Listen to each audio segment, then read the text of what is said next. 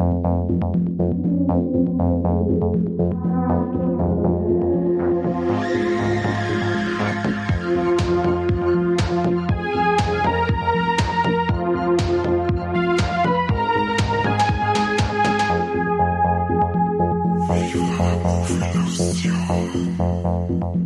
Servus beieinander. Heute gibt's wieder eine neue Folge Viva la Movilusion Podcast und wir nehmen jetzt gerade die dritte Folge auf und es ist die erste, bei der ich anmoderieren darf, der Kane und er hat einen Corby dabei, der die letzten zwei Folgen das Machtwort hatte. Hi Corby, wie fühlt sich's auf Platz zwei? Was ist Platz zwei? Es ist jetzt einmal endlich gemütlich. Ich kann mich zurücklehnen, einfach nur zuhören. Wir reden über einen Film, den ich das letzte Mal im Kino gesehen habe. Ach so, dann äh, ja. ich dir ein bisschen fordern, weil das gefällt mir überhaupt nicht, wenn du da so faul auf deiner äh, Plauze rumliegst und nichts tust. Drum verzeih uns doch mal, um was geht's denn bei dem meiner Meinung nach großartigen Film 1917? Aber das ist schon ungewöhnlich, wenn du das Wort großartig benutzt. Ja, in dem Fall muss ich es eher nicht mehr, weil es äh, eigentlich war es mit dem Wort allein getan, diese Folge. In 1917 geht's ums Jahr 1917 und zwar um zwei Soldaten, die während dem Ersten Weltkriegs in den Fronten, ich glaube in der Westfront vom, von Frankreich sind, im Norden von Frankreich. Und es sind zwei Soldaten von Großbritannien und die bekommen einen Auftrag. Und zwar müssen die auf irgendeine andere Linie, welche das genau ist, weiß ich nicht. Ähm, das kannst du vielleicht dann, glaube ich, antworten. Also die müssen auf jeden Fall über feindliches Gebiet und eine Nachricht überbringen. Und zwar, dass das deutsche Heer, also die bösen Deutschen mal wieder, einen Angriff, einen Überraschungsangriff plant. Ja, die sollen halt jetzt innerhalb von kurzer Zeit auf die andere Seite von dieser Linie und den dortigen Kommandanten die Info rüberbringen, damit der eben seine Leute nicht in die Schlacht schickt, damit die nicht alle niedergemetzelt werden. Und das Besondere an dem Film ist, dass es ein sogenannter One-Shot ist. Also das heißt, ähm, dass man die, also fast in diesem Film keine richtigen ähm, Szenen-Cuts mitbekommt. Also Cutscenes. So, jetzt habe ich alles gesagt dann vielen Dank fürs Zuhören. Ja, genau, das ist das Besondere an dem Film, für das er ähm, in aller Munde war, dieses ähm, berühmte One-Shot, äh, Wunder, in, man sieht keine harten Schnitte.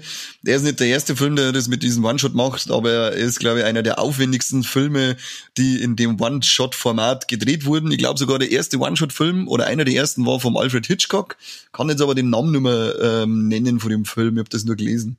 Und was bringt uns dieses One-Shot? Mir bringt das ganz viel.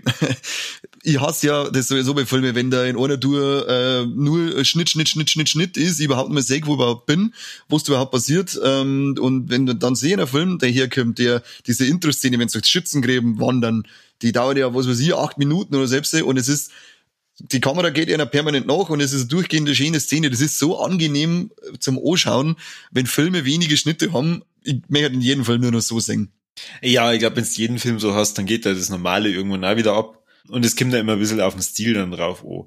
Also gerade bei, bei Horrorfilmen, da ist es cool, wenn es so One-Shot-mäßig ist. Aber ich glaube, bei so manchen Actionfilmen mh, hm, kannst du es auch nicht, kann, kannst du es auch nicht, wenn, du da nicht schau mal Schau dir da mal den letzten Resident Evil oder die ähm, ähm, 96 aus, zwei und drei Jahre, die sind so schnell geschnitten, äh, dass ich sechsmal einen epileptischen gehabt habe im Kino. Das ist ja unglaublich. Ich habe überhaupt nicht mehr gesehen, wo vorne und hinten ist, wo die Leinwand ist. Irgendwann bin ich gelegen. Äh, ist unglaublich, wie schnell das die geschnitten sind. Die haben einen totalen Schatten. Unglaublich. Das ist beim letzten Resident Evil Film wahnsinnig wichtig. Ja, weil ich nicht mehr sehe, um was das geht. Es wenn ist, die, ja, wenn, es wenn ist ja schon Wunder, es ist ja, es ist ja fast schon ein Wunder, dass es diesen letzten Resident Evil Film überhaupt nur gegeben hat. ja, aber trotzdem hätte ich gern sehen, wenn es mit, mit der Faust aufzieht und auf einmal mit dem Fuß schon zudrehen hat, ähm, dann hätte ich gern gesehen, was hast du mit deiner Faust eigentlich gemacht? Warum habe ich gesehen, wie du aufziehst, wenn ich nicht sehe, was du mit tust? Ähm, du, Mila Jokovic, die ist auch schon so im Alter, da kann die nicht mehr so schnell reagieren. Ja, so meinst du, das kann auch sein. Ja, auf alle Fälle, äh, Fakt ist, ich finde so One-Shots geil, machen für mich Filme wesentlich angenehmer zum Schauen. Und bei dem 1917, ich habe vorher gesagt, der ist großartig, spielt noch ganz viel anderes mit ein, weil der eben natürlich, wir haben ein Kriegssetting und äh, Kriegssetting, wenn Das ist immer bedrückend, das ist immer beklemmend, was aber durch den One-Shot erstens noch intensiviert wird und was dann noch maximal beklemmend mit einspielt, ist dann der Soundtrack selber. Der ist, der, der ist einem, der, der ist nie aufdringlich, der ist immer so unterschwellig im Hintergrund, dass du nur zusätzliche, äh, äh, zusätzliches bedrückendes Gefühl mitentwickelst, nur durch, nur durch den Hintergrundsound die ganze Zeit. Und durch das, wenn die da dann eben losrumpeln, äh, durchs Niemalsland, wie es heißt, das sind ja alles die Original, also was heißt Original, das sind alles die echte Sets, die sie da aufgebaut haben. Und die sind auch so detailreich gemacht, die gehen da durch Krater durch und dann, dann siehst du bei den einen siehst du ganz offensichtliche Leichen drin und ansonsten, wenn du einfach so ein bisschen über den Boden schaust, siehst du ähm, da wieder mal irgendwo Hände ausschauen oder da ein Fuß oder ein Rücken oder so. Das steht einfach das so krass da, wie das so ausgeschaut haben muss auf ein Feld, in dem ständig von der einen Seite und von der anderen Seite Leute aufeinander zulaufen und dann im Kugel- und Bombenhagel zerrissen, zfetzt und weg weggerotzt werden. Und das immer wieder und immer wieder genau so, wie es der Film da sagt, äh, stell mir ich das in meiner Fantasie vor. Und deswegen finde ich das so noch um so viel mehr beklemmend und, und äh, bedrückend, wie, ähm, wie das dargestellt wird, wenn man in einer Tour das in einem Schnitt sieht und das einfach nur draufgehalten wird und das aber jetzt nicht so mit so einem Schockeffekt, bah, da ist eine Leiche und bah, da ist ein Hemd, sondern einfach nur so äh, subtil am Rande merkst du das, wow, krass, die gängen da einfach durch ein riesiges Massengrab jetzt im Moment. Ja, genau, es ist kein Splatter, sondern ähm, man merkt schon, sie, sie sind direkt am Tod dran. Und ähm, ja, da macht der Film kein Hehl draus. Und das ähm, ist auf jeden Fall ziemlich cool. Weil man hätte ja rein von der Story her das Ganze also aufbauen können, dass innerhalb von der, weiß ich nicht, durch mehrere Schnitte halt dann irgendwann zwar das gleiche durchmachen, aber halt dann am Ende bei diesem Heer sind und du dann nur eine riesige Schlacht siehst. Diese, diese Schlacht, die kommt da auch vor, aber halt immer nur am Rande, weil ähm, die Kamera verfolgt halt unsere beiden Hauptdarsteller, den George McKay und den Dean Charles Chapman. Endlich ähm, mal einfach in Namen, ja. Das ist wieder Kakal. ja, und wahrscheinlich haben wir sogar die einfachen Namen jetzt falsch ausgeschmerzt. Den Dean Charles Chapman, den kennt der ein oder andere bestimmt aus äh, Game of Thrones, wo er den äh, Tommen Baratheon gespielt hat. Genau, das aufgeschwemmte Gesicht, das kennt man gleich wieder. Das aufgeschwemmte Gesicht. Ja, ich habe mir das mit paar Leuten geschaut im Film jetzt beim, also ich habe jetzt im Kino schon gesehen und jetzt nochmal bei den letzten Prime Deals ähm, abgeiert. Und in einer du hat's kosten, oh, schau den Fettsack an. Dann sagt, der ist nicht fett, der hat nur ein bisschen ein Doppelkinn, jetzt lasst ihn einmal. Und die ganze dazu kosten, oh, der Fettsack schon wieder. Selbst, was ist mit euch eigentlich? Der ist überhaupt nicht fett. Wie soll denn der fett sein? Der ist im Krieg, der kriegt nichts zum Essen. Weil Aber es ist doch lieb, wenn die Leute dann so reagieren. So, mal süß, Shahi. Fetti. Ja, Shahi, ein kleiner Fetti. Ja, produziert ist der Film worden vom Sam Mendes, also, oder was ist produziert? Ähm, er war der Regisseur. Bekannt aus äh, American Beauty, oder auch den, ich glaube, es waren die letzten beiden ähm, 007 James Bond Filme, Skyfall und Spectre. Genau. Ist er im, ist er im Kriegs, in Anführungszeichen Kriegsfilm, ähm, aber unbekannter, weil er Jarhead willkommen im Dreck schon gemacht hat, aber das ist ja eigentlich kein richtiger Kriegsfilm gewesen. Und ich glaube, sie wollen ja sowieso immer als Antikriegsfilme betitelt werden. Ja, und Skyfall für mich der größte Reinfall gewesen bei der aktuellen James Bond Reihe Spectre für wieder wesentlich cooler, aber das ist auch, steht auf einem anderen Blatt. Das steht auf einem anderen Blatt, ja. Genau. Die Macher vor dem Film, man sieht immer wieder mal so Leid durchs Beutel laufen und da weiß man dann, okay, oder wenn man sich ein bisschen ähm, damit auseinandergesetzt hat, äh, fährt man dann bei solchen Sachen wurden die Schnitte angesetzt, weil man das dann einfach schön vertuschen kann, weil der Film halt kein hundertprozentiger One-Shot-Film ist, also ist natürlich nicht an ein Stück mit einem, mit einer Einstellung durchgedreht worden. Es gibt Schnitte, aber es sind nicht keine harten Schnitte, wie der Korbi schon gesagt hat, man sieht keine krassen Szenenwechsel, sondern es wird immer vertuscht, wenn man durch was, wenn du mal das Beutel schwarz wird, weil ich an der Wand vorbei äh, äh, lauf oder weil ich im Leit durchs Beutel gingen, weil ich in einen Raum reingehe, immer dann wurden Schnitte gemacht, aber das eben so schön vertuscht, dass man das Gefühl hat, man wird die zwei Typen jetzt halt in Echtzeit bis zum Schluss begleiten. Und was auch cool ist, ähm, Stichwort Echtzeit, die hatten anscheinend bei den Drehs die äh, Probleme, weil wenn es zu hell war, dann war immer das Problem, dass die Schatten zu schnell gewandert sind und es dann eben aufgefallen wäre, wenn sie jetzt zu lange an einer Stelle aufgehalten hätten, weil die Schatten dann gewandert sind. Darum haben sie ähm, den Dreh für die Tage sogar abgebrochen, wenn es zu, wenn's zu hell geworden ist. Okay, krass. Da gibt's, äh, da muss grad mal, müsst grad mal, wenn es euch interessiert, ein bisschen so Making of zu 19, 1917, geht's auf YouTube, da sind zwei, drei Videos drinnen, die zeigen das recht schön, aber ein Großteil davon verzeihen wir eh wir. braucht's scheiß YouTube nicht. Das klang, wenn man sich Viva la Movilusion Podcast hört. Ja, richtig. Wir können nämlich zum Beispiel genau. ähm, äh, die ein oder andere Wikipedia-Seite mal lesen.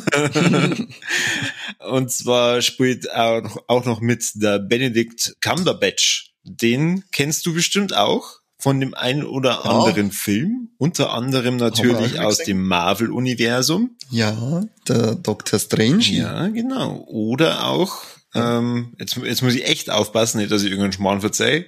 Aus der. Das interessiert dich sonst auch nicht. Aus der richtig geilen Serie Sherlock. Ja, du hast keinen Schmarrn verzeiht. Ach Gott, nochmal die Kurve gekriegt. Ja, ich hoffe, dass keiner den Podcast jetzt unterm Phono hört, weil der jetzt sicher entsetzt die Hände über den Kopf zusammenschlägt, weil du wirklich mal keinen Schmarrn verzeiht hast. nicht, dass wir nur verantwortlich sind für Unfälle. Ja. Ähm, der kommt aber relativ kurz vor. Ähm, das ist einer dieser Kernels. Äh, nennt man die da Kernel? Ja, wahrscheinlich, keine Ahnung. Einer, ah. einer von den Chefs. ja, ich glaube, es war der Colonel McKenzie, war da genau. Genau. Und ja, insgesamt, es gibt für das, dass es ja ein äh, One-Shot-Film ist, wo man sich da denkt, ja super, wenn die jetzt auf einer Wiesen entlang gehen oder über Ursa Trümmerfeld, dann schaut man denen ja stundenlang zu, wie sie über Ursa Trümmerfeld drüber laufen. Na, so ist es nicht. Also auch, ähm, ob, obwohl du natürlich mit der Kamera immer diese beiden Herrschaften verfolgst, ist es nie langweilig. Und es ist äh, rein von den Landschaften her doch eine voll Abwechslung mit drin. Ja, also es ist unglaublich, deswegen habe ich am Anfang gesagt, äh, einer der oder wahrscheinlich der momentan aktuell aufwendigste One-Shot-Film, weil ja trotzdem so viel Location-Wechsel mit drinnen sind, von diesen anfänglichen äh, Schützengraben über das Niemalsland, dieses zerbombte Schlammgebiet, ähm, in den Bunker eine, die, auf die Farm, diese Nachtszene äh, in der zerbombten Stadt und alles, also du hast so unglaublich viel äh, Szenenwechsel drin oder äh, äh, ähm, Kulissenwechsel drinnen, dass du echt fragst, wow, krass, wie aufwendig muss es eigentlich sein, den Film so zu drehen, dass er trotzdem ausschaut, als wäre er äh, ein One-Shot. Und es war ultimativ aufwendig, er hat unglaublich lange Vorbereitungszeiten gehabt. Und es sind die ganzen Sets sind alle vorher mal als Miniatur aufgebaut worden. Dann hat man da drinnen angefangen zu messen und Zeiten zu definieren, wie lang muss, muss er wo gehen, damit es dann ähm, passt. Dann sind diese Miniaturen dann auch in 1 zu 1 aufgebaut worden, damit sie das dann im Verhältnis genau abtragen können. Es ist vorher eben auch dann geschaut worden, fliegen wir mit Drohnen, fliegen wir mit, äh, fahren wir mit Motorrad und der Kamera, Seilzüge oder alles im Wechsel. Also ich habe dann bei Making of eben so Ding gesehen, da gängen sie erst dahinter mit der Kamera, dann kommt von oben schon der Kran ober, dass dann während dem G das Ding in den Kran eingehängt wird und dann weiterfahren kann. Also das ist in dem Fall die Kamerachoreografie ist jetzt einfach mal ist da glaube ich auch so äh, spektakulär, wie es selten irgendwo ja. ist. Auf jeden Fall. Also wenn man sich den, den Film einfach nur mehr rein technisch anschauen will, also wenn einen die Handlung vielleicht jetzt an null interessiert, da hat man viel Szenen oder halt einfach viel Einstellungen, wo man begeistert, sie denkt, boah, leck, wie haben's denn das gemacht, geil. Was, was bei mir so eine Szene war, war diese Scharfschützen-Szene, wenn's die noch weißt. Um, ähm. wo dann das Haus, Haus hochrumpelt und dann gibt's da den Mexican Standoff, nenne ich ihn jetzt einfach mal. Ja, ja, ja, klar, mit, äh, mit dem Flieger. Na, genau, kurz drauf dann, da fahrt er mit den Leuten mit und geht über die, und dann muss er über den Fluss drüber und dann fängt der Scharfschütze auf einem zum Schießen. Ja. Genau, und da geht er auf und das ist halt auch so eine geile Machart. Dieses Set ist halt gebaut worden und dann fährt die Kamera aufs Fenster hin und dann ist das Set eben so designt worden, dass sie dann, wenn die Kamera auf gewisser Höhe ist, die Wände auseinanderziehen können, dass es ausschaut, als dass die Kamera durch das Fenster durchfahren. Das finde ich, also das Making-of, das sagt äh, so viele Details, das ist richtig geil gemacht. Hast du dir da schon ein bisschen was angeschaut an, an Making-ofs oder eben nur den Kinobesuch damals und seitdem nimmer? Ich tatsächlich nur den Kinobesuch äh, seitdem nimmer. Und ansonsten kann die jetzt nur noch mit gefährlichen Halbwissen glänzen. Unter anderem zum Beispiel, dass es diese Schlacht, um die es da geht, ähm, glaube ich, so gar nicht gegeben hat. Also die, die Handlung ist, auch wenn es sehr realistisch rüberkommt, ähm, fiktiv. Und das Ganze basiert mehr oder weniger auf Erzählungen vom Großvater vom Sam Mendes. Ja, genau. So habe ich das auch rausgelesen. Aber genau das habe ich dazu nicht gefunden, ob es in wie, wie viel Wahrheitsgehalt das da jetzt da drinnen steckt oder, oder, oder was wirklich passiert ist. Aber wer weiß, so, un, also so, so unreal kann, ist ja teilweise gar nicht, keine ganze Geschichte. Ja, Genau. ziemlich geile Machart auch, was ich, was ein sehr interessante, da schicke ich dir später einen Link, ein sehr interessantes äh, Detail ist die Nachtszene, die weißt du ja noch, oder? Wenn es da in der zusammenbombten Stadt ist mit dem unglaublich geilen Beitel, wenn er da eine rumpelt und vor ihm dieses riesige Gebäude steht und ja. brennt. Das ist, also das ist für mich eine der geilsten Einstellungen in dem, äh, in dem Film. Und da das Making-of zu der Szene, wenn er dann davor laufen muss, der, der Aufwand, der da betrieben worden ist, die haben da dieses Set eben wieder als Miniatur aufgebaut, dann schießt noch immer diese Leuchtkugeln in den und dann haben sie da die Flugbahnen nachgebaut und dann kleine Lichter drüber fliegen, äh, über die Miniatur fahren lassen, damit sie sehen, wann, wie lang, wo welcher Schatten ist und welche Wand wie beleuchtet ist, damit sie dann wissen, wo muss er entlanglaufen, damit man immer was sieht. Das ist also eine Vorausplanung, glaube ich, oder so eine krasse Vorausplanung hast du selten in einem Film. Ja, außer wir hat man irgendwann mal im Film dran. Ich plane schon seit 32 Jahren einen, einen Film voraus, aber irgendwie wird's nicht. Ja, ich dachte dann einfach sagen, wir machen dann einen Film über unser Podcast. Also praktisch, wie das damals so entstanden ist, wie wir auf die Idee gekommen sind, wie wir dann so die ersten Schrittversuche gemacht haben und so. Das machen wir auch alles mit einem One-Shot. ja, stimmt. Ja, da können wir noch mit drüber reden, aber wir sind mal schon wieder so weit, dass wir aufpassen müssen, dass Seth Rogen ist überall. Also lass uns in Ruhe, Seth Rogen, und klauen sich unsere Ideen. Stinksauer mit dir. Na gut. Aber ich rufe später an, an Sam O, oder? Und dann frage ihn, ob er das nicht mit uns machen möchte. Ja, logisch, der hat sicher Bock drauf. Corby, was hast du noch in, was hast du noch in Erinnerung zu dem Film? Erzähl mir was. Es ist wieder eine sehr mangelhafte Vorbereitung. Ach, was heißt mangelhafte Vorbereitung? Du ganz im Ernst, ich ähm, war damals begeistert, als ich im Kino war, im, weil ich äh, wenn ich mir einen Film anschaue, schon mir immer überlegt, boah, leck, wie haben's denn das Draht? Und ich habe gewusst, die haben da sehr, also ich glaube, die haben, die haben da gar keine CGI-Effekte drin. Ja, ein bisschen was man ist Echt? drin. Ah, okay. Ich glaube zum Beispiel die Brückenszene, wenn er oben springt, da glaube ich, ist was, da ist glaube ich ein bisschen der Die Brücke ist animiert. Scheiß Computerbrücken. Na, aber da, da, da waren echt so viele ähm, Einstellungen mit dabei, wo ich mir gedacht habe, boah, leck, das schaut schon geil aus. Und ich war da sehr froh, dass ich das im Kino gesehen habe. Ja, da war ich auch noch ganz froh. Es war einer der letzten Kinobesuche, die ich gehabt habe. Ich glaube, ich habe mir zuerst, da war wir, also es war ein Double Feature, ich habe mir zuerst mit einem Kumpel 1917 angeschaut und dann, na, zuerst haben wir uns Sonic angeschaut und dann 1917 und dann gehst du aus Sonic raus und bist sau cool drauf. Und dann schaust du 1917 und dann denkst du, ach, leck mich doch alles mit der Scheiße. Du gehst, du bist direkt, äh, also ich hab, äh, wir haben ein befreundetes Pärchen da gehabt und die Tante, die da da war, die hat's recht schön gesagt, sie ist nach dem Film irgendwie traurig gewesen. Und das beschreibt's, finde ich, ziemlich gut, weil also allgemein Kriegsfilme stimmen mich immer traurig, aber bei dem war es halt auch wieder extrem einfach, das, die, die, die Schlussszene, das Ende, das ist dann, was halt auch in der Mitte passiert, das stimmt und dann nur traurig. Da gibt's nämlich auch eine Tode Todesszene von einem, und dann müsst ihr, wenn ihr euch den Film anschaut, müsst ihr mal drauf aufpassen, der Ton, der da mitspielt, der spielt so lang mit, solange er mit seinem Leben ringt und das dauert halt da schon, ich glaube mal so ein, zwei Minuten, bis der dann über den Jahr dann gegangen ist. Und genau in dem Moment, wo der Ton aufhört, merkst du, dass sein Leben auch aufgehört hat. Und das ist halt auch so ein unglaublich krass Detail und deswegen vorher das auch gesagt, wie viel dass da der Ton und der Soundtrack mitwirkt in dem Film. Das ist unglaublich, das habe ich selten bei einem Film. Und ja, nicht so, äh, äh, wahrscheinlich auch einer der Gründe, dass der Film in der Oscarverleihung ordentlich abgerammt hat, und zwar für die beste Kamera, aber wer hätte das sonst kriegen sollen, als wenn nicht dieser Film den besten Ton und dann auch die besten visuellen Effekte, weil allein diese Schlussszene, wenn die Explosionen da sind, während er da entlang läuft, das schaut so geil aus. Oder auch eben dann diese Szene bei Nacht, wenn er gejagt wird.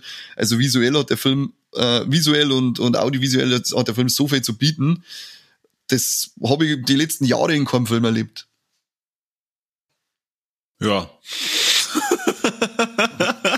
weitere, weitere Oscar-Nominierungen hat er übrigens.